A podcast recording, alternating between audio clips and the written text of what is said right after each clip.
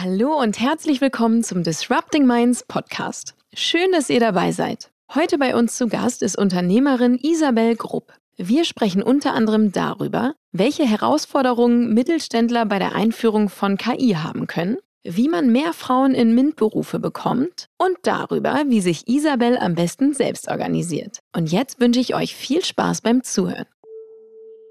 Disrupting Minds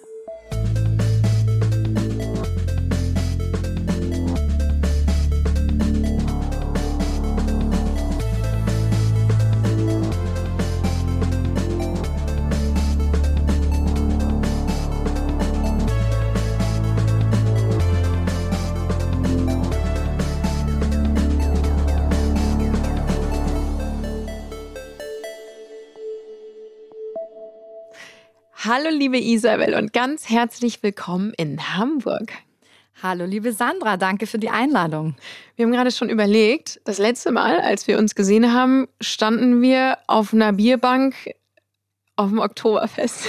Exakt, das ist schon ein paar Jahre her. Ja, vor Corona noch, aber glaube ich, ja. Aber das, äh, das äh, habe ich trotzdem noch sehr präsent. Das war, ähm, das war ein sehr, sehr schöner Wiesenbesuch. Gut, dass wir es jetzt dann wieder geschafft haben, uns zu sehen. Ähm, lass uns direkt starten. Erzähl bitte allen einmal kurz, wer bist du und was machst du? Ja, also Isabel Grupp, mein Name. Ja, ich bin ähm, Unternehmerin im Familienunternehmen bei uns in der dritten Generation. Bin dort schon seit zwölfeinhalb Jahren bei uns im Familienunternehmen Plastromeyer. Wir sind klassischer Zulieferer der Industrie in den Bereichen Kunststoffteilefertigung, Werkzeugbau, Kabelmeterwarenfertigung und Montage. Also wir sind klassischer Zulieferer. Wir produzieren für die Marken und ich glaube, jeder deutsche Haushalt hat etwas von uns produziertes zu Hause. Dort arbeite ich jeden Tag gemeinsam mit unserer Belegschaft im schönen Schwabenland in Baden-Württemberg und ähm, zudem bin ich noch Landesvorsitzende der jungen Unternehmer, engagiere mich auch für ähm, Start-upler, für Gründerinnen als Mentorin und habe so verschiedene Ehrenämter, die ich mit sehr großer Leidenschaft ähm, betreue und begleite. Ah, super, vielen Dank. Du bist ja, da freuen wir uns alle sehr, ähm, seit kurzem auch bei uns bei Disrupting Minds als Speakerin ähm, im Portfolio. Erzähl doch mal kurz, was sind so die großen Bühnenthemen, die du hast? Ja, alles rund um natürlich Unternehmertum, um Marktwirtschaft, alles rund um ähm, Frauen in MINT-Berufen, dem, dem Bereich, den ich natürlich klassisch auch lebe jeden einzelnen Tag, also auch sehr viel ähm, daraus erzählen kann. Dann natürlich beschäftigt mich das Thema KI im Mittelstand, Leadership, alles äh, rund um Mental Health, also die Themen, die eine Frau im Unternehmertum begegnen jeden einzelnen Tag und äh, Dazu kann ich einiges sagen und äh, das lebe ich äh, sehr gerne und äh, teile ich auch. Ja, perfekt. Dann würde ich sagen, steigen wir doch da direkt mal ein mit unserer nächsten Kategorie. Brennstoff. Isabel, was ist dein aktueller Brennstoff? Was treibt dich um? Was treibt dich an? Was bewegt dich? Aktuell äh, finde ich, ähm, ist äh, das Unternehmertum oder gerade auch, wie es bei uns in Deutschland die Situation auch dargestellt wird, ist im Moment ein Herzensthema für mich, dass ich hier auch leistungsorientiert als Vorbild nach vorne gehe und sage, äh, Frauen in MINT-Berufen bestärke und auch hier quasi den, als Role Model diene und hier auch viele empowern kann, den Weg zu gehen, dass wir, dass sich ähm, Leistung lohnt im Unternehmertum, dass wir Innovationsfreude noch im Land haben, dass wir vor allen Dingen Gründerinnen und Gründer auch dazu ermutigen, den Wirtschaftsstandort Deutschland als positiv wahrzunehmen und den ganzen ähm, Trend, der im Moment gerade auch politisch äh, sehr stark diskutiert wird, dass wir hier auch wieder auf eine soziale Marktwirtschaft Gesellschaft kommen, dass junge Gründerinnen und Gründer und gutes Unternehmertum, auch traditionelles Unternehmertum, Familienunternehmertum gestärkt wird. Das ist so mein Herzensthema, verbunden mit ähm, Mental Health. Da sage ich mit gesunden Menschen, Fokus Mensch im Mittelpunkt. Wenn wir hier auch äh, betrachten, alles rund um Thema Nachhaltigkeit, die ganzen Diskussionen, die wir ähm, im Moment verfolgen, möchte ich immer darauf hinweisen, dass wir Menschen auch eine nachwachsende Ressource sind. Der, ähm, die Ressource Mensch muss in diesem gesamten Diskurs oder in der gesamten Debatte rund um Nachhaltigkeit immer in den Fokus geraten und auch kommen, damit wir hier nicht nur nicht nur, es ist zwangsläufig wichtig, die äh, Umwelt und äh, Social- und Governance-Themen betrachten, sondern auch die Menschen darin. Weil es bringt uns nichts, wenn wir nachher ein, ein, ein gutes Umfeld haben, aber krankende Menschen und die Krankenquoten in den gesamten Betrieben und Produktionsbetrieben vorrangig sind natürlich schon erschreckend hoch und äh, der Trend ist nicht positiv. Deshalb müssen wir hier zwingend darauf achten, dass wir hier gesund bleiben und auch äh, gerade die neuen Krankheiten, die immer stärker werden, mentale Belastungen, dass wir hier die ähm, im Fokus halten. Ja. Ist das ein Thema, ähm, auf das du durch deine eigene unternehmerische Tätigkeit gestoßen bist? Also jetzt für, ich dachte jetzt gerade an Mitarbeiten, aber könntest du theoretisch natürlich auch selber irgendwie erfahren haben, dass, bist du mal an Grenzen gestoßen oder also absolut. Also ich selber, also durch meine persönliche Erfahrung, aber nicht an mir selbst, dass mhm. ich, ich bin Gott sei Dank, toi toi toi, habe ich, ähm, bin ich davon verschont geblieben. Aber ich merke es, weil ich bei uns äh, zum einen äh, bin jetzt seit äh, zwölfeinhalb äh, Jahren bei uns im Unternehmen, habe auch eine sehr lange Zeit im HR-Bereich richtig ähm, äh, voll an der Front jedes einzelne Personalgespräch geführt und äh, auch betriebliches Eingliederungsmanagement und Gesundheitsmanagement ähm, eingeführt bei uns. Und ähm, ähm, aus der Erfahrung heraus kann ich natürlich sagen, dass wir ähm, verändernde Krankheiten haben und ich sehr viele Einzelgespräche führe, auch sehr belastende Themen, die unsere Mitarbeiterinnen und Mitarbeiter ähm, haben, die neu hinzugekommen sind. Also wenn wir jetzt von früher sprechen, äh, vor zwölf äh, Jahren oder auch elf, zehn Jahren äh, waren so vorrangig die Krankheiten rund um alles, was Produktion geht, alles rund um Rücken, also körperliche Beschwerden. Jetzt die letzten äh, drei, vier Jahre sehe ich natürlich schon einen sehr großen großen Drang zu mentalen ähm, Krankheiten, die es vorher in der Form nicht gab. Mhm. Oder auch ähm, gerade Corona hat einiges mit den Menschen gemacht. Da waren sehr viele psychische Belastungen sind dazugekommen und ähm, das Thema Digitalisierung, das wir sehr stark treiben, Automatisierung, Digitalisierung auf dem Weg hin zu KI, ist natürlich auch ein Thema. Die einen sind überfordert, die anderen unterfordert. Mhm. Wie gehe ich in die Zukunft, um hier ein gesundes Miteinander zu schaffen? Und das ist ein Thema, ähm, das nicht zu unterschätzen ist. Ja, nee, das glaube ich total. Vor allen Dingen auch mit mehreren Generationen, die ihr wahrscheinlich auch unter euren Mitarbeitenden irgendwie habt, äh, die dann auch jeweils unterschiedlich auch an solche neuen Themen wahrscheinlich rangehen, oder?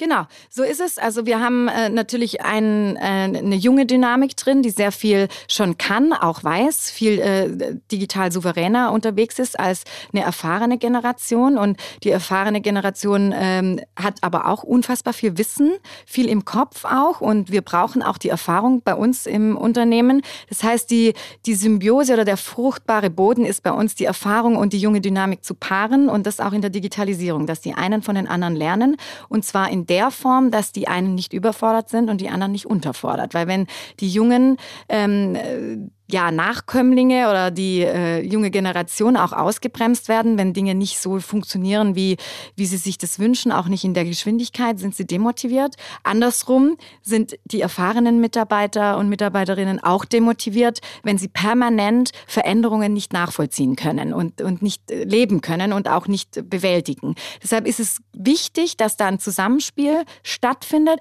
Mein Vater und ich sind bei uns im Unternehmen eigentlich das beste Beispiel. Er als erfahrene Generation und ich als damals sehr junge Generation, wir, wir leben das vor mhm. als, äh, und, und ergänzen uns gegenseitig. Dass ich zeige ihm einiges, er, er, zeigt mir einiges. Also äh, wir, wir sind hier ein gutes Zusammenspiel und so sollte es eigentlich auch bei uns im gesamten Unternehmen stattfinden. Und ich fände es schön, wenn alle voneinander profitieren. Und was für Maßnahmen habt ihr da? Kannst du einen Rat geben? Weil ich glaube, dass viele Unternehmen vor genau dieser Fragestellung stehen, wie sie das integrieren können. Ich denke jetzt, äh, klar, es ist ein Bündel an verschiedenen Maßnahmen. Es ist auch ein Prozess, wie verändere ich eine Unternehmenskultur dahingehend. Das ist das Thema Digitalisierung, äh, kann ich dir jetzt nicht in drei Worten oder Schlagworten runterbrechen. Das ist hier jetzt die, äh, der beste Fahrplan. Aber was wir zum Beispiel machen, ne, mhm. ist, ähm, wir haben Reverse Mentoring Programme bei uns, sodass ähm, nicht nur das Mentoring von der Erfahrung auf äh, die Jungen äh, geht, sondern auch andersrum, dass unsere Auszubildenden, Studenten ähm, auch andersrum unsere Führungskräfte Führungskräfte, unsere erfahrenen Mitarbeiter coachen. Mhm. Äh, in dem Fall so, dass hier ein gegenseitiges oder auch bewerten, ja, ein gegenseitiges äh, untereinander stattfindet.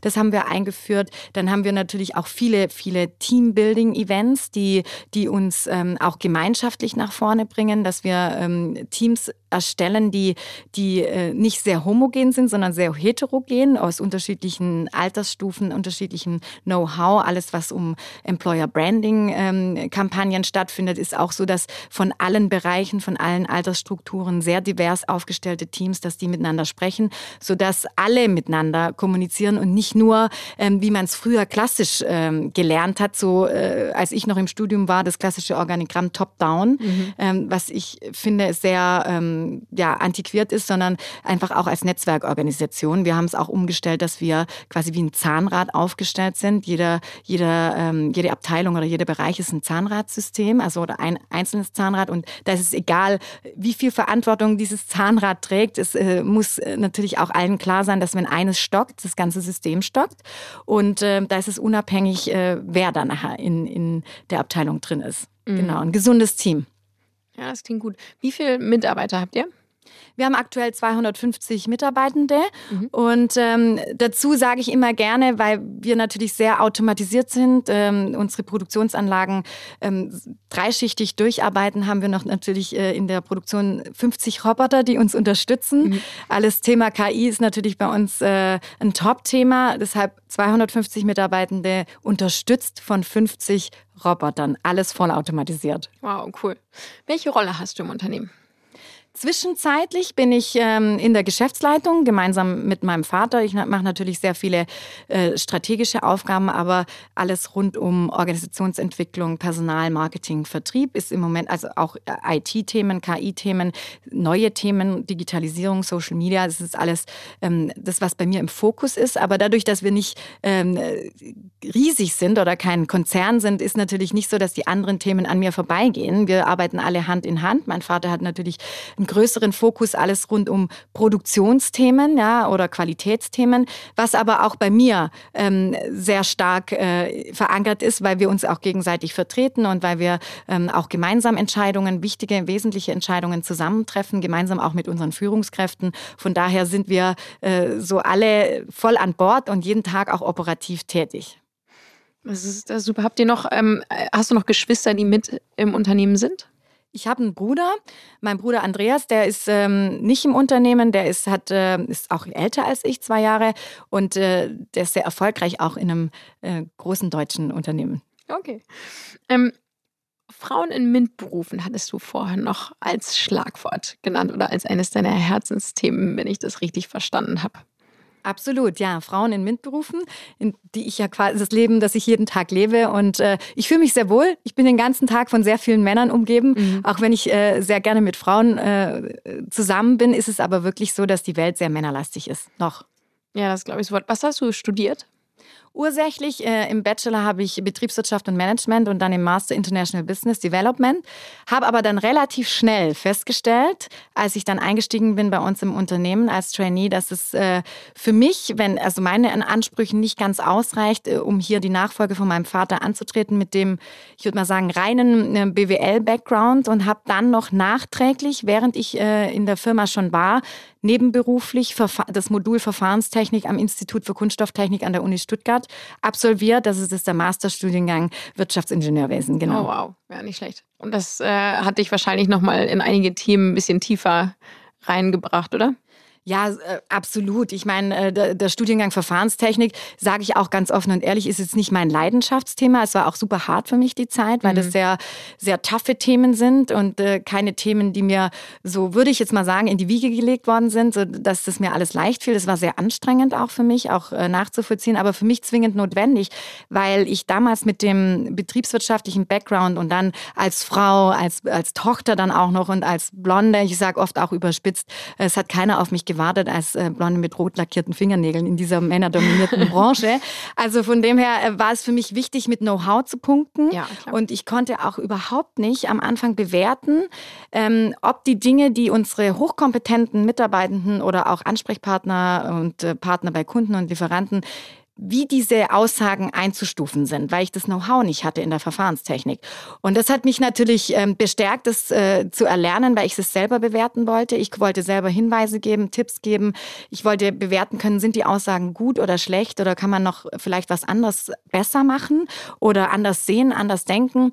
Und das war so mein Antrieb auch zu, zu wissen, von was ich spreche. Und das hat mich, und das äh, gebe ich auch jeder Frau auch gerne mit als Tipp, weil ähm, diese Extrameile zu gehen, weil es, es bestärkt dich unfassbar auch im Selbstbewusstsein, wenn du mit Know-how punkten kannst und nicht dich immer nur auf Aussagen von anderen zu verlassen hast. Ja. Das ist ja wirklich interessant. Ist das, ähm, also erstmal finde ich auch smarter Move und gibt einem wahrscheinlich dann auch mehr Selbstsicherheit, wenn man in so ein, ins Unternehmen dann geht, um eben auch die Nachfolge anzutreten. Ähm, bist du da gut empfangen worden oder hattest oder eben gerade kritisch, weil blond-rote Fingernägel und die Tochter? Also ich bin am Anfang, ich muss sagen, bei uns im, im Team ähm, war ich sehr verhalten, auch sehr zurückhaltend, habe mir erstmal alles angeschaut, bin ja damals als Trainee gekommen. Mhm. Und ähm, mein Weg war der, dass ich erstmal viel zugehört habe, viel gefragt habe. Und ich kam nicht als diejenige Tochter, die alles wusste, alles vor allem besser wusste, sondern als diejenige, die verstehen wollte, wer sind hier die Treiber, wo, wo sind hier die Problemstellen, wer sind die Querulanten, wie ist der Spirit im Team ähm, und ähm, das Feeling dafür zu bekommen, auf eine empathische Art und Weise. Und ähm, ich habe mir dann sehr lange auch Zeit gelassen, die Dinge zu bewerten, auch für mich zu bewerten, wie ich die finde, ob ich sie gut finde oder schlecht, ähm, mit wem ich welche äh, Veränderungen treiben kann, wen ich an Bord brauche bei mir. Und das hat mir sehr viel Rückhalt gegeben, weil die Menschen bei uns auch gemerkt haben, die kommt jetzt nicht und will hier den Laden einmal auf Kopf stellen, sondern die haben mich alle unterstützt, weil sie gemerkt haben, ich brauche sie. Ich habe auch gesagt, ich brauche euch alle, um hier ähm, äh, dieses äh, ja, Vorhaben auch erfolgreich zu meistern. Und wenn ich nicht die Unterstützung bekomme, ähm, ohne euch kann ich gar nichts äh, leisten. Das war, ähm, glaube ich, für mich, für meinen Einstieg sehr wichtig, weil sich dann alle so in, in so committed haben mit mhm. mir, ja, und dann gedacht haben, okay, wir machen es gemeinsam und schön, dass wir, äh, das, die haben, waren auch dankbar, dass ich gekommen bin. Ja, also das fand ich auch ein schöner, schöner Move. Und so hat sich das so sehr in diesem Prozess entwickelt, dass ich ähm, auch äh, ja, ein gutes Team formen konnte und alle ähm, gut kennenlernen konnte und unterstützt wurde von allen. Also ich hatte keinen Konter und ähm, das hat einen guten Rückhalt gegeben. Super. Klingt aber auch wirklich nach einem ähm, in einer guten Art, wie du da reingegangen bist. Das ähm, gelingt wahrscheinlich auch nicht allen so oder die halt vielleicht auch schon lange sich irgendwie vorstellen, so und wenn ich dann ins Unternehmen gehe, dann mache ich erstmal zack, zack, zack, so diese Sachen anders. Ähm, aber erstmal so ein bisschen Verhalten reinzugehen und, zu, und auch eben zu lernen und sich ähm, ja, Mitkämpfer äh, zu suchen, ähm, klingt für mich nach, einer, nach einem sehr schlauen Vorgehen. Aber das hast du wahrscheinlich ja auch ganz ähm, ja, intuitiv so gemacht, nehme ich an.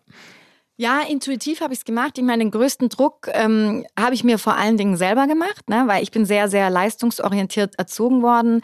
Meine Eltern, meine Mutter, mein Vater, die haben sehr darauf geachtet, dass ich immer sehr ähm, leistungsorientiert bin, Leistung bringe und dann auch entsprechend ähm, performe im Leben. Und äh, deshalb war ich natürlich selber mit sehr großen Erwartungshaltungen an mich in diese Rolle gekommen, vor allen Dingen als Tochter vom Chef. Ne? Da wird man natürlich ganz anders beäugt. Es wird jeder Fehler gesehen und ähm, es ist eine ganz große Erwartungshaltung. Aber der Druck, rückblickend jetzt, kann ich sagen, kam von mir am meisten selbst. Mm, ja, glaube ich. Was habt ihr für eine Fehlerkultur? Was würdest du sagen?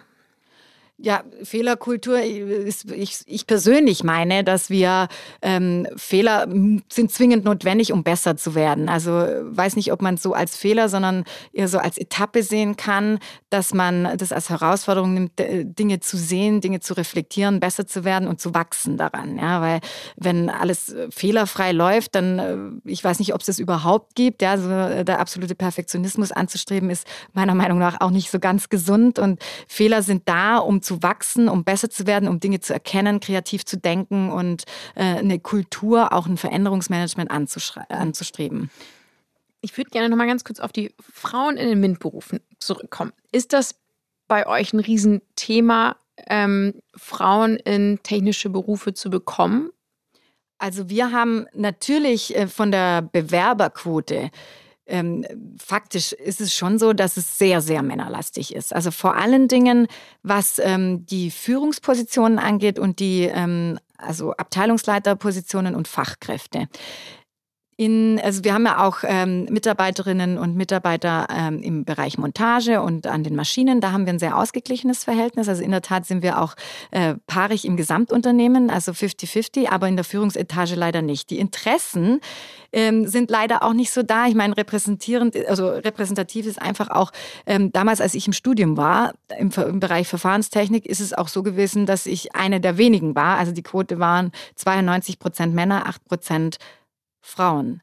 Und ähm, da ist natürlich auch klar, dass wenn man die äh, Abgängerquoten sieht, dass es äh, bei den Bewerbungen nicht anders aussehen kann, da das Interessensgebiet im Moment nicht so da ist äh, bei den Frauen und daher auch die Bewerbungen entsprechend kommen. Mhm. Vielleicht müsste man da viel früher ansetzen. Also ich, ich plädiere ja auch dafür, schon äh, im Grundschulalter oder vielleicht auch in der Kita ähm, die Themen anders zu platzieren, dass vielleicht auch äh, so klassisches Klischee-Denken, dass immer in den Kinderbüchern beispielsweise der Mann an der Säge ist und die Frau ja. am Herd, dass man das vielleicht ein bisschen ähm, verändert. Und ich habe auch mal laut polarisiert und äh, wurde auch äh, in der Presse ähm, abgedruckt, dass also die Anna sollte doch mal an die Säge und äh, also als Beispiel ja. der Name Anna an die Säge und äh, der Hans an den Herd. Das wäre doch vielleicht auch mal ein schönes Bild, dass es reell auch ist heutzutage, weil ja, es ist nicht so, er muss an den Herd und sie muss an, sondern es ist ein gemeinschaftliches, jeder, jeder äh, arbeitet zusammen miteinander oder alle, so ist auch die reelle Familienkonstellation heutzutage. Und wenn man das als Kind immer nur bei den Männern sieht oder bei den Frauen, die Berufe, dann ist es schon so eingetrichtert. Ja, total richtig. Ähm, ist das, ähm, macht ihr irgendwelche Maß oder habt ihr Maßnahmen bei euch, um gezielt mehr Frauen da reinzukriegen? Ja, also wir, wir versuchen da natürlich die Attraktivität für Frauen oder auch für, für junge Girls zu, zu steigern, machen aktuell äh, den Girls Day jedes Jahr mit, ah, cool. sodass wir äh, für viele junge Mädchen auch vor allen Dingen im Bereich Verfahrenstechnik, Verfahrensmechaniker, Werkzeugmechaniker in den klassischen Berufen, die bei uns auch sind, dass wir hier auch Praktikas ermöglichen und dass wir ähm, Praktikum generell äh, treiben, auch für vorrangig auch äh, Mädels, ja, also Girls Day zum einen, dann aber generell auch für junge Talente, unabhängig des Geschlechts. Also und äh, das versuchen wir, ist natürlich alles äh, rund um Azubi-Recruiting, Studium, also duales Studenten-Recruiting nicht so ganz einfach in Zeiten vom Fachkräftemangel. Vor allen Dingen, wenn man als Zulieferer der äh, Industrie arbeitet, also nicht die klassische Brand darstellt, sodass uns jeder kennt, sondern Plastromeier ist jetzt nicht in aller Munde sondern wir müssen uns natürlich schon noch mal ein Stück mehr äh, bekannter machen oder ähm, präsenter machen bei den äh, Youngstern als äh, eine Marke, die einfach schon jeder kennt. Und wie erreicht man die Youngster gut? Ist das über Social Media? Ähm, da machst du ja auch viel. Oder was ist ein guter Weg für euch auch, um früh an junge Leute ranzukommen? Also wir sehen es absolut auf äh, Social Media. Wir sehen auch in ähm, fast in einer 100-Prozent-Quote, also von, ja, wirklich, ich würde 100-Prozent-Quote von den Bewerberinnen und Bewerbern sagen, dass die äh, zu, also alles rund um Ausbildung und Studenten über Social Media auch kommen. Sprich TikTok, ähm, Instagram, ähm, Facebook jetzt weniger, würde ich sagen, aber mhm. auch einiges über LinkedIn. Also wir machen sehr viel über Social Media, alles was das Thema äh, die Jugend anbetrifft. Natürlich, du sprichst es an, ich selber auch. Ja, ich gehe natürlich proaktiv als Face rein, sodass dass ähm, auch hier die Chance besteht, so die Unternehmerfamilie auch kennenzulernen, das Leben, äh, wer steht da dahinter, weil Plastromeier äh, ist jetzt nicht so ein Begriff, äh, der allen was sagt. Wenn man dann sieht, okay, hier, das ist ja die Isabel, die ist, steht für Plastromeier, das ist die Unternehmerfamilie und äh, mit ihrem Vater und zeigt da auch einige Einblicke. Und es kommen sehr, sehr viele, die sich äh, darauf beziehen und sagen, hey, ich habe hier schon das gesehen, den Beitrag gesehen, hier diesen TikTok, ähm, Plastromeier, dieses Video und ähm, oder ein Podcast gehört gehört ne, von mhm. uns und äh, die hören sich das davor an, informieren sie sich, ob sie sich da auch wohlfühlen. Und äh, das ist wirklich schön zu sehen. Ja. ja, richtig gut.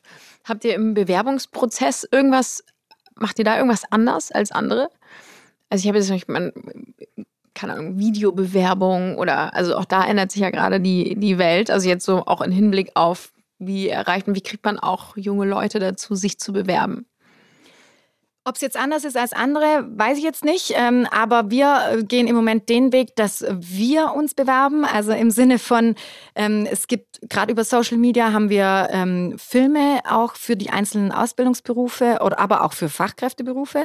Und dort werden die ausgespielt äh, und äh, letztendlich muss der Interessent oder darf der Interessent lediglich seinen Namen und ja seine, also einen Kontakt Form, also entweder E-Mail oder Handynummer hinterlegen und das reicht auch schon, dann melden wir uns. Das heißt, äh, das soll so einfach wie möglich sein, so komfortabel wie möglich. Und ähm, wir, das ist dann äh, so ein, ein, Video, wo man dann durchklicken kann, einfach mit ganz wenigen Fragen. Ähm, und man gibt Namen an am Schluss und ähm, ja, wie gesagt, Kontaktdaten und dann kontaktieren wir ihn te telefonisch oder die Dame dann telefonisch oder den Mann ähm, oder per E-Mail und vereinbaren ein digitales Gespräch. Aber wir gehen proaktiv äh, auf äh, die Menschen zu, wenn sie sich kurz bei uns gemeldet haben, ja. Finde ich auch super spannend, weil, das, der, weil der Weg sich ja total umgekehrt hat. Ne? Also auch damals, als ich irgendwie fertig war mit dem Studium, ähm, das war ja noch total so top-down und seien Sie froh, wenn Sie ähm, für uns arbeiten dürfen. So. Und ähm, ja gut, klar, jetzt zu Zeiten, äh, in denen man ja eher einen Mangel an Fachkräften hat, ähm, ist es natürlich auch schwierig, äh, bei dieser Positionierung zu bleiben. Aber ähm, das finde ich einen guten Ansatz. Also das dann tatsächlich auch so die, die Hürde so gering wie möglich zu halten. Ja, also ich meine, es hat sich zum Arbeitnehmermarkt entwickelt, weg vom Arbeitgebermarkt. Das ist äh, Fakt, also wir spüren das und äh, je leichter wir den, den Eintritt oder den, den Touchpoint quasi gestalten, desto eher kommen wir an die Menschen ran. Ja, und, und je komplexer das ist, desto mehr sie eingeben müssen. So sehen wir es, dass äh, da auch dann schon, ähm, ja, also hier der Wille nicht so da ist, sich äh, da noch weiter preiszugeben. Deshalb machen wir das und wir wollen das auch gar nicht. Wir wollen eigentlich die Person an sich kennenlernen und wir äh, brauchen das auch nicht, dass wir riesige Anschreiben und alles. Wir lernen die Person kennen in den Gesprächen, persönlich in den äh, Interviews und von dem her ähm, braucht sich da keiner verkünsteln in, in Anschreiben, die meiner Meinung nach sowieso ähm, sehr standardisiert ja. sind. Ne? Ja, genau. Wo man sich wahrscheinlich auch immer fragt, werden die wirklich noch so genau gelesen oder nicht? Ähm, Finde ich richtig cool. Sag mal, KI ist ja auch so ein Thema für dich, mit dem du dich auch vor allen Dingen beschäftigst, auch bei euch. Du hast gerade schon gesagt, äh, das fand ich übrigens eine sehr coole Beschreibung so, wie viele Mitarbeitende und wie viele Roboter ihr habt. Was habt ihr denn für Roboter? Was machen die? Und ähm, ja, wie, was für eine Rolle spielt das Thema KI für euch und für dich? 17 Fragen auf einmal. Go. Ja, also äh, wie gesagt, wir, wir arbeiten schon sehr, sehr lange mit äh, Robotern bei uns. Äh, dient natürlich in der Produktion. Zum einen unterscheiden wir zwischen linearen Robotern, zwischen äh, Knickarm-Robotern, also die, die abgeknickt sind, Dinge, die entnommen werden, quasi aus der Maschine raus und dann auf Bänder zur Weiterverarbeitung, aber jetzt auch natürlich intelligenten Robotern. Und ähm, wie wichtig ist es für uns? Also wichtig ist für uns, dass wir ähm, die Prozesse optimieren und die äh, KI als Diener unserer Prozesse einsetzen, sodass dass wir Effizienzsteigerungen haben. Wir haben natürlich hier begrenzte Möglichkeiten aktuell. Deshalb ähm, plädiere ich auch immer eine Sicht äh, der KI-Anwendung aus dem Mittelstand mit in, in die Debatte mit reinzubringen, weil wir haben sehr, sehr viele tolle Unternehmen, die schon sehr weit in KI-Themen sind, auch Startups und etablierte große Unternehmen, die da sehr weit sind, die auch äh, die Möglichkeiten haben, in dem Thema ähm, sich breit aufzustellen, auch die finanziellen Möglichkeiten. Wir jetzt bei uns, Thema Mittelstand, Schwäbische Alb beispielsweise, muss man natürlich auch dann schon die Infrastruktur mit reinnehmen, äh, wo ich auch immer aufzeige, hey, wir haben hier auch auf dem ländlichen Raum nicht mal Glasfaservernetzung. Ähm, wir, wir haben nicht die Möglichkeit, ähm, konstant und ähm, sag mal souverän in eine Cloud zu gehen. Ja, ähm, das sind erstmal so ähm, sag mal Hemmschwellen, die auch da sind oder auch Themen, die gar nicht so bewusst sind für viele. Also Thema ländlicher Raum, urbanes Zentrum, Unterschiede. Wie können wir überhaupt hier eine, eine Konstanz darstellen? Das heißt, wenn wir mit KI arbeiten und alles auch theoretisch in Cloud-Lösungen haben oder auch hier äh, einen großen äh, Bedarf haben an, an Datenvolumen, dann brauchen wir auch eine Stabilität. Die ist im Moment nicht gewährleistet. Das heißt, wir haben alles auf lokalen Servern und müssen das alles lokal bei uns separat machen, eigenständig und eigene Lösungen ähm, schaffen, was natürlich ein großes Investitionsvolumen äh, betrifft, was nicht jeder kleine Mittelstand für sich leisten kann. Deshalb sind unsere Steps langsam sind unsere Steps so, dass sie uns leistbar sind. Und ähm, wir sind bei Qualitätsüberwachungssystemen, bei Masch Maschinenkapazitätsplanungen, bei Personaleinsatzplanungen. In den Themen denken wir an KI und arbeiten hier auch damit. Und ähm, ja, das nehmen wir aber rein als Diener unserer Prozesse, weil wir können die äh, Sachen nicht ersetzen, noch nicht. Ja, wir müssen schauen, wie wiefern wir die Fachkräftethemen ähm, ab, äh, ja, wie wir das äh, abgewickelt bekommen, dass wir sagen ähm, im Sinne von wir, wenn wir mal wirklich de, die Not so groß haben, dass wir gar niemand mehr bekommen, der die Arbeiten übernimmt, müssen wir zwingend auch die Voraussetzungen haben, dass wir KI machen. Das heißt auch Know-how-Transfer von den Großen. Dafür appelliere ich, dass wir auch lernen dass wir Datenpooling machen. Ähm, und da sind aber viele noch nicht ganz der gleichen Meinung wie ich. Und äh, deshalb äh, zeige ich gerne auch immer den, den Status quo des Mittelstands auf, dass wir gerne wollen, aber die Voraussetzungen leider nicht dazu haben.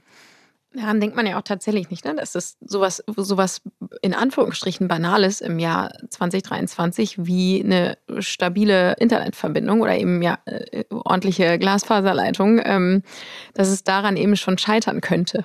Genau. Also das sind so Dinge, das ist jetzt nur ein Beispiel, aber mhm. das sind so Sachen, wo dann viele auch gar nicht dran denken, wenn ich auch in, in, in Panels sitze zum Thema KI und dann von den großen, tollen Firmen äh, gesprochen wird und ich dann diesen, äh, diesen Umstand erstmal aufzeige und sage, wir würden ja gerne, aber das und das fehlt uns dazu. Also sprich Thema Infrastruktur, Voraussetzungen gar nicht vorhanden. Ne?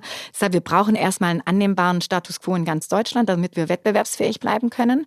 Äh, und wir brauchen es zwingend und zwar schnell, weil wir im globalen globalen Wettbewerb nicht so toll dastehen, was äh, meiner Meinung nach ja, hier äh, die Wettbewerbsfähigkeit in diesen Technologien betrifft. Mhm. Wie hältst du dich ähm, selber up to date, was diese ganzen, also gerade KI gibt es ja rasend schnelle Entwicklung. Wie, was machst du, um da, um da am Ball zu bleiben? Also natürlich in eurem für, für euch relevanten Segment. Ja, also gerade, du, du, sprichst es richtig an, gerade in unserem relevanten Segment bin ich natürlich im Bereich ähm, Kunststoffverarbeitung, Verfahrenstechnik, auch bei ganzen Maschinenhersteller sind wir sehr stark im Austausch. Was passiert äh, bei den Maschinenherstellern mit Thema KI? Gibt es Schnittstellen? Wie, wie können wir hier weiterkommen? Was gibt's Neues? Also da sind wir im konsequenten Austausch, aber natürlich auch über unsere, ähm, über unsere Unter Unternehmensstruktur hinaus äh, unterhalte ich mich natürlich auch mit anderen Branchen, ähm, informiere mich selbstverständlich auch über, über kontroverse Themen, wie wird's gesehen, also wie wird's gesehen, aber auch über Podcasts. Äh, wenn KI-Podcasts, ähm, auch sehr äh, spezielle Podcasts, die darüber äh, ja, berichten. Das interessiert mich, die höre ich auch regelmäßig an, weil das mein äh, Thema ist und ich auch die Zukunft darin sehe, auch äh, insbesondere in Deutschland. Und deshalb bin ich da sehr, sehr rührig und höre eigentlich überall hin und lese auch viel und bin sehr wissbegierig. Ja, super. Und dann bist du diejenige, die ankommt im Unternehmen und sagt, so Leute, und jetzt machen wir setzen wir dies oder das um? Oder musst du deinen Vater immer erstmal überzeugen oder ist der, ist der da offen? Also mein Vater ist offen dafür. Natürlich muss ich ihn für viele Dinge überzeugen oder auch, ähm, also auch, äh, sagen wir erstmal ranführen an die Themen. Ist äh, schon so, dass viele Themen initiativ von mir gestartet werden, aber relativ schnell auch viel ähm, Eigendynamik aufkommt, dass ähm, sich die Menschen dann darüber informieren, auch die Sachen, ähm, ja, also ich, ich bin ein Fan davon, wenn auch viele äh, aus unserem Team mit neuen Themen kommen. Da bin ich super offen dafür und es, es entwickelt sich auch. Es ist ein Prozess, der, der nicht schon immer so da gewesen gewesen ist, äh, dass äh, neue Wege aufgezeigt werden oder gewünscht waren. Also deshalb jetzt ähm, kommt sehr viel auch aus eigenen Reihen, ja. Aber initiativ, ich kam schon vor, ich weiß nicht, vier Jahren, drei Jahren habe ich zum, beim Tag der Industrie auch gesprochen ähm, zum Thema KI. Und ähm, damals war das ja noch nicht so ganz gehypt, also äh, wie jetzt heutzutage ist es ja in aller Munde, aber da ist natürlich auch viel, was ist die Begrifflichkeit, ähm, wie wird es verstanden, äh, wird es falsch verstanden verstanden, viel Aufklärungsarbeit und ähm, ja, wir treiben es dann aber gemeinsam. Ich übergebe es initiativ dann an unsere äh, Fachstellen und äh, die versuchen da auch dann äh, gute Lösungen zu finden. Sehr gut. Ja, vielen Dank für diese, für diese Einblicke. Ähm, ich würde gerne einen Blick mit dir in die Zukunft werfen. Future. Wir nennen sie manchmal die Parkbankfrage, wenn du die vorstellst. Das kommt, glaube ich, weil Verena Pauster das mal in einem Podcast bei uns gesagt hat. Ähm, wenn man, wenn du dir vorstellst, du bist äh, allzufrieden und glücklich und sitzt auf der Parkbank und blickst zurück. Was sind so, du engagierst dich ja für viele Themen, ne? Was sind so die großen Themen, die passiert sein sollen oder nach vorne geblickt? So was hast du, was hast du auf dem Zettel? Was willst du umsetzen in den nächsten Jahren oder Jahrzehnten vielleicht sogar? Ja, also ich würde mir sehr wünschen, dass wir ähm, nach vorne kommen, auch wettbewerbsfähig. Also der, äh, der äh, Standort Deutschland, alles Made in Germany, noch Made in Germany äh, bleiben kann und dass viele, viele Frauen auch den Weg finden, ja, also Frauen auch in MINT-Berufen, weil sie eine ganz andere aus meiner Sicht Art haben äh, und wichtige Art, äh, Dinge anzupacken, kreativ zu denken und dass ich da ein großes Vorbild sein darf und, und auch stolz auf, auf eine große äh, Crowd schaue, die, die ähnlich auch aufgestellt ist oder einen ähnlichen Weg geht und vor allen Dingen, dass die Menschen gesund äh, in die Zukunft gehen. Also bei uns auch im Unternehmen insbesondere, dass wir generationenorientiert unsere Unternehmen in die nächste Generation bringen, dass die Mitarbeitenden zufrieden sind, dass die, die Dinge leistbar sind sind, alle, dass alle ähm, auch bei uns im, in Deutschland ein, ein, guter Status quo ist und wir wettbewerbsfähig sind, der Technologiefortschritt und Innovation auch noch wieder hier äh, das Gründertum, ne, also auch ähm, in Deutschland verankert ist. Das würde mich sehr freuen. Das ist ein Herzensthema auch für mich, dass wir ähm, mental darin auch gesund bleiben, weil es sind sehr, sehr viele Themen, die auf uns kommen, auf uns zukommen, die ähm, überfordernd sind für viele und äh, der Mensch darin ein bisschen äh, verloren geht. Und ich sage, bitte haltet euch äh, an die Menschen, Fokus, Emotion, Empathie, ganz wichtig in einer überbordernden, digitalisierenden Welt, ja. Ja, und das ist, ähm, das ist wahrscheinlich aber manchmal leichter gesagt als getan. Also ich finde sowohl aus der Sicht eines Individuums, wenn man auf sich selber guckt, aber auch als, äh, als Unternehmen. Was würdest du Unternehmen raten? Wie können sie da mit ihren Mitarbeitenden am besten umgehen, um eben zu gewährleisten, dass sie gesund bleiben? Zum einen natürlich das Thema betriebliches Gesundheitsmanagement natürlich im Fokus halten, die Menschen mitzunehmen, zuzuhören, ja, auch äh, was äh, die Befindlichkeiten, Bedürfnisse sind, weil der, der Trend ist natürlich nicht aufhaltbar. Und da ist es auch nicht die Frage oder der Weg ist nicht die Frage, ob gut oder schlecht auch ähm, viele Dinge einstufen, wie, wie Veränderungen äh, zu sehen sind, sondern ich fand es jetzt auch äh, ein ganz wundervolles Zitat oder das habe es äh, bei einer Veranstaltung vorletzte Woche äh, als äh, Professor Reinhold Wirth gesagt hat, in, in, 2050 ähm, haben wir eine Drei-Tage-Woche und der Rest übernimmt die KI. Und wenn wir äh, diesem weisen Unternehmer und äh, also wirklich tollen, vorbildlichen Unternehmer Glauben schenken, auch wenn es nur in die Richtung geht, in eine ähnliche Richtung geht, müssen wir schauen, dass wir darin, darauf vorbereitet sind, dass wenn die Technologie so viele Arbeiten übernimmt, die zwingend notwendig sind, ja, dass wir Menschen, wenn wir eine Drei-Tage-Woche ähm, haben für Menschen, dass wir die restlichen Tage auch sinnstiftend für die Menschen, ähm, ja, also, dass wir da Möglichkeiten haben. Was machen dann die Menschen alternativ, so dass sie zufrieden sind, auch gebraucht werden? Welche, welche, wie, wie sieht dann die Arbeitswelt aus? Wie sieht das äh, Freizeitverhalten aus? Was können wir Gutes tun, damit, äh, damit wir uns alle friedlich äh, behandeln und äh, uns die Decken nicht auf den Kopf fallen und wir nicht äh, irgendwie in Krankheiten versinken, ja. Ja, stimmt. Oder denkt man es dann auch ohnehin ganz anders und nutzt dann, wenn man sich vorstellt, man ist drei Tage in einem Unternehmen und hat aber dann vielleicht noch ein oder zwei Tage, die man ähm, für ganz andere Projekte nutzt. Also ich meine jetzt nicht Hobbys oder Sport, sondern keine Ahnung, soziale Projekte Absolut, oder ne, also ja. dass man nicht so in diesem du hast einen Job denkt, sondern einfach du hast so mehrere Felder, in denen du ähm, aktiv sein kannst. Fände ich eigentlich auch, ähm, fände ich eigentlich auch ziemlich cool, muss ich sagen. Ja, genau. Und das wäre also so, also multiple Jobs, multiple Andockstationen. Aber man darf nicht vergessen, dass das nicht jedermanns Sache ist. Ne? Mhm. Also es hat nicht jeder, jede Person immer den Antrieb höher, schneller, weiter oder je mehr, desto besser. Das ist nicht jedermanns Sache. Wir haben, man darf da auch nicht vergessen, dass es sehr, sehr viele Menschen gibt, die zufrieden sind mit dem, was sie tun und wollen auch nicht mehr und wollen auch nicht weiter. Deshalb, die darf man auch nicht in das Gefühl treiben, dass man sagt, hey, du musst, du musst irgendwie, du musst irgendwie noch was anderes ja. machen. Das heißt, also hier einen gesunden Weg zu finden, dass die einen tun dürfen und sich engagieren dürfen, so wie sie wollen, so multiple unterwegs, so wie ich ja auch an vielen, vielen Stellen bin, aber ähm, dass es auch okay ist und gut ist und perfekt ist, dass wir solche Menschen haben, die damit zufrieden sind, dass, äh, dass sie ihren Tag so gestalten dürfen, 9 to 5, wie sie wollen und dann auch äh, sonst ihren Antrieb ähm, in anderen Themen sehen und nicht äh, dann noch hier einen Job und hier ein Ehrenamt machen wollen, sondern die, die sollte man dann auch so äh, lassen und äh, zufrieden lassen, ja. Finde ich ein super Bild. Vielen lieben Dank. Ähm, ich würde sagen, wir starten in unsere letzte Kategorie, liebe Isabel. Gerne. Feuer frei. Wir haben jetzt hier den großen ähm, Fragentopf und sei doch du bitte so lieb und zieh mal eine. Okay, jetzt bin ich mal gespannt. Ach ja, okay. Womit machst du dir selbst gerne eine Freude? Mit Zeit äh, mit meinen Liebsten am, und vor allen Dingen am allerliebsten irgendwo in den Bergen. Ah. Damit, damit äh, so ein, ein, verkürztes Wochenende und da äh, meine Liebsten dabei, da, das ist für mich die größte Freude, ja. Gehst du wandern oder machst du, gehst du Mountainbiken oder was machst du in den Bergen? Beides und noch mehr, ja. Mhm. Also ähm, im Winter vorrangig äh, Skifahren, mhm. ja, das liebe ich. Ich liebe die Berge, ich liebe den Schnee.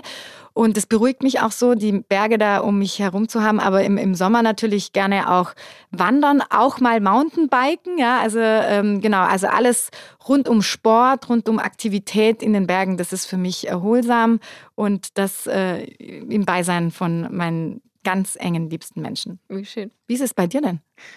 Ähm, tatsächlich ist es bei mir, sind es Reisen. Also ich reise einfach wahnsinnig gerne, aber bei mir ist es auch echt Sport. Also ich fahre neuerdings Rennrad, ich lerne gerade Kraulen, ich äh, laufe ganz viel und ähm, ich suche mir immer neue Themen. Also ich lerne einfach unheimlich gerne neue Sachen, so wie ich jetzt, ja, Kraulen zum Beispiel. Ähm, und äh, das macht mir wahnsinnig Spaß, immer, ähm, ja, neue Sachen, die aber sportlich sind am besten noch. Okay, Sport, dann sind wir ja da recht ja. ähnlich unterwegs. mm, ähm, wo war dein blödester Urlaub? Oh je, blödester Urlaub. Hattest du schon mal einen blöden Urlaub? Ähm, ich hatte, boah, wir müssen, blödester, ich, wir müssen keinen erfinden jetzt. Hattest du schon mal einen blöden Urlaub? Also ähm, ja, ja, ich hatte schon mal, ähm, ich hatte schon mal einen richtig blöden Urlaub, weil, ähm, Gott, weiß gar nicht, ob ich das hier erzählen möchte. Ähm, das, das, ich bin mit der falschen Begleitung gereist und das hat gar nicht funktioniert. Und, okay. Und deswegen, das war ein Portugal-Urlaub und ähm, das war auch das einzige Mal, dass ich in Portugal war. Aber für mich ist Portugal so mit diesem super blöden Urlaub verknüpft. Ich muss da eigentlich nochmal hin, um das, ähm, um eine neue gute Erinnerung ähm, abzuspeichern dafür. Ja, also würde ich auch sagen, Portugal äh, wäre es wert, noch äh, einen ja. schönen Eindruck äh, von dir auch zu bekommen. Also es ist wirklich ähm, ein schönes Land ja auch. Ja. Aber äh, ja, wie, wenn ich jetzt auf mich, also blöde Urlaub habe ich jetzt in der Tat noch gar nicht. Ich hatte mal äh, oder wir hatten mal das Erlebnis, dass wir schlechtes Wetter haben, aber dann äh, haben wir ein anderes Programm. Also so richtig blöd fand ich noch keinen Urlaub und ich bin auch äh, Gott sei Dank noch nie mit den Falschen gegangen. Ja. auch gut. Sehr schön. Magst du Denise? Was ist dein Lieblingsrestaurant? Oh, mein, mein Lieblingsrestaurant. Ich habe äh, sehr viele Lieblingsrestaurants. Ich gehe sehr gerne essen. Ich liebe es essen. Ähm, ich kann jetzt eher so äh, Pizza sagen, dass Pizza ist mein Lieblingsessen, ja. Aber bei ähm, Restaurant bin ich je nach Stadt sehr unterschiedlich, ja. Also von dem her gibt es in jeder Stadt so meinen äh, Lieblingsitaliener. Wenn ich jetzt sage in Reutlingen, wo ich zu Hause bin, bin ich sehr gerne beim Alfredo. Okay, sehr gut. Wie organisierst du deine To-Dos? Also ich bin super strukturiert. Ne? Also das, äh, ich kann es auch so gedacht. ja, also es, es gibt bei mir, es ist alles notiert. Also ich habe äh, klar meine ganzen Termine, Kalendertermine alle über Outlook, ja, dann ähm, sämtliche äh, Programme, also ich habe alles über Termineinladungen und Notizenlisten und ähm, E-Mails wieder auf Wiedervorlage. Ich benutze jetzt nicht ein spezielles, äh, spezielle Extra-Software, weil wir ähm, zusammen halt mit unserem ERP-System arbeiten und Outlook äh, bei uns haben und da ist alles notiert. Ne? Also wenn wir jetzt auch was vereinbaren oder ich noch irgendwie eine Kleinigkeit zu besorgen. Also schreibe ich mir das auch alles per E-Mail, dass sie alle Dinge per To-Do gemacht sind und äh, dann priorisiere ich auch dann immer, wann, was mache ich als erstes am Morgen, welche Themen sind Prio 1, welche Prio 2 und ähm, da bin ich sehr, sehr strukturiert, ja. Alles aber digital. Ja, aber das ist gut. Das ist gut. Das, ähm, ja, da ähm, könnte ich mir noch mal eine Scheibe aufschneiden. Also es ist auch wirklich so, wenn, wenn irgendwie auch so wirklich so eine Kleinigkeit wäre, sage ich immer, schreibe ich mir sogar selber eine E-Mail, äh, weil ich mir die Dinge dann auch nicht alle so, ähm, bei so viele am Tag dann kommen, auch wenn's, äh, wenn ich es normalerweise nicht vergesse, möchte ich es mir aufschreiben, damit ich es auf jeden Fall irgendwo noch habe. Und wenn jemand anders was von mir möchte, auch eine Kleinigkeit, dann sage ich, bitte schreib mir kurz eine E-Mail, dann denke ich auf jeden Fall dran und ich priorisiere es dann und mache das auch. Ich gehe auch in der Tat erst dann ins Bett, wenn ich für diesen Tag alle To-Dos habe. Ne? Und wenn es dann erst nachts um zwei ist, ähm, ich kann sonst nicht schlafen. Ja, okay. wenn, also es gibt natürlich Dinge, die man schieben kann, aber wenn die Prio auf diesem Tag liegt, dass das da gemacht wird, dann kannst du sicher sein, dass ich das erledige. Also ich bin auch super zuverlässig in den Dingen. Ja, das ist gut. Dass sich selber E-Mails schreiben, das mache ich tatsächlich auch. Ähm, und das, weil ich auch genau, also was, was mein zuverlässigster Kanal ist, also wo ich für mich am zuverlässigsten bin, ist tatsächlich auch meine Inbox, die ich dann durcharbeite und die Sachen dann wegsortiere und wenn ich was super Wichtiges habe, an das ich mich sehr erinnern möchte, funktioniert das auch am besten ähm, mit E-Mails. Aber ich äh, bin auch sehr gut darin, unter, mit unterschiedlichsten Notizbüchern und Zetteln irgendwie wild zu arbeiten. Und ähm, ja, da könnte ich selber noch ein bisschen optimieren. Wir kommen schon zu unserer letzten Frage. Danke. Mm. Von welchem Produkt bist du ein großer Fan? Kann auch eine App sein oder aber irgendwas, was du so in letzter Zeit mal neu entdeckt hast? Ui, je, da muss ich jetzt erst mal drüber nachdenken. Hast du ein äh, gutes Produkt gerade, das du ähm, verwendest? Ähm, muss ich auch echt überlegen. Wer hat sich diese Fragen hier eigentlich ausgedacht?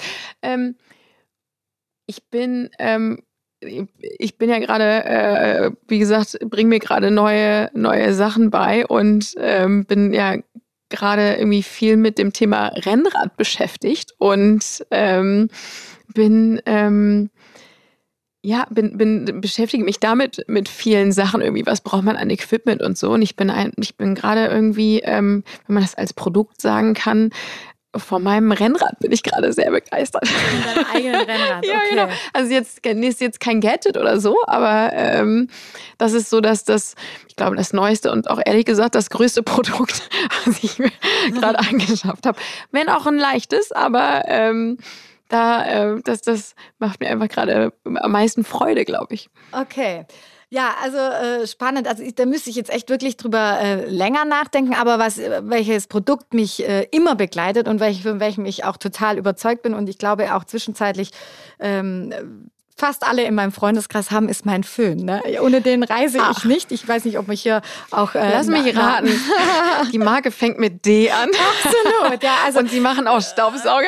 Genau. Also, äh, der, also ich bin so überzeugt von meinem äh, Dyson und da der Airwrap im, im Speziellen. Ja, und den habe ich schon seit drei, vier Jahren. Das war ein Game Changer in meinem, ja, Leben. Also es gibt auch, ähm, ich reise nicht ohne ihn. Okay. Ja, und deshalb, das ist so was, was auch dann von meinen Freundinnen, ich glaube, ich hätte da mal auch äh, Provision dafür verlangen müssen, weil es haben, glaube ich, ich weiß nicht, 40, 50 Freundinnen von mir, also wirklich alle, diese, weil ich gesagt habe, das ist ein Gamechanger im Leben und auch die sind alle überzeugt davon. Okay. Ja, und initiativ ist es witzig, hat mir, hat mir dieses Produkt ein Mann empfohlen. Nein. Und ähm, er wird mich jetzt dafür wahrscheinlich verfluchen, dass ich sage, wer es war, aber es war mein Cousin, der Wolfgang.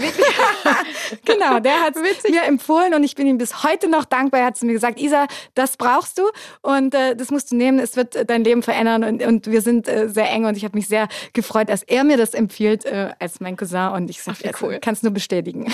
Sehr gut. Ja, vielen, vielen Dank fürs Teilen und für dieses tolle Gespräch und deinen Besuch in Hamburg. Ich hoffe, du hast noch ein bisschen Zeit bei diesem miesen Wetter leider, aber äh, ein bisschen die Stadt zu genießen.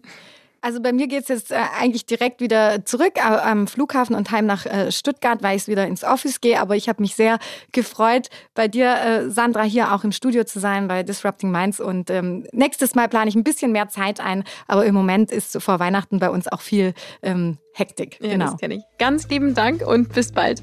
Danke dir. Ciao.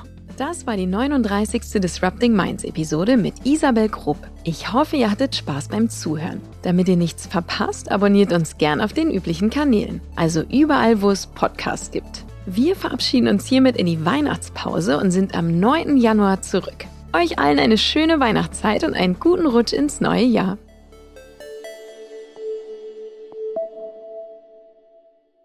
Dieser Podcast wird produziert von Podstars bei OMR.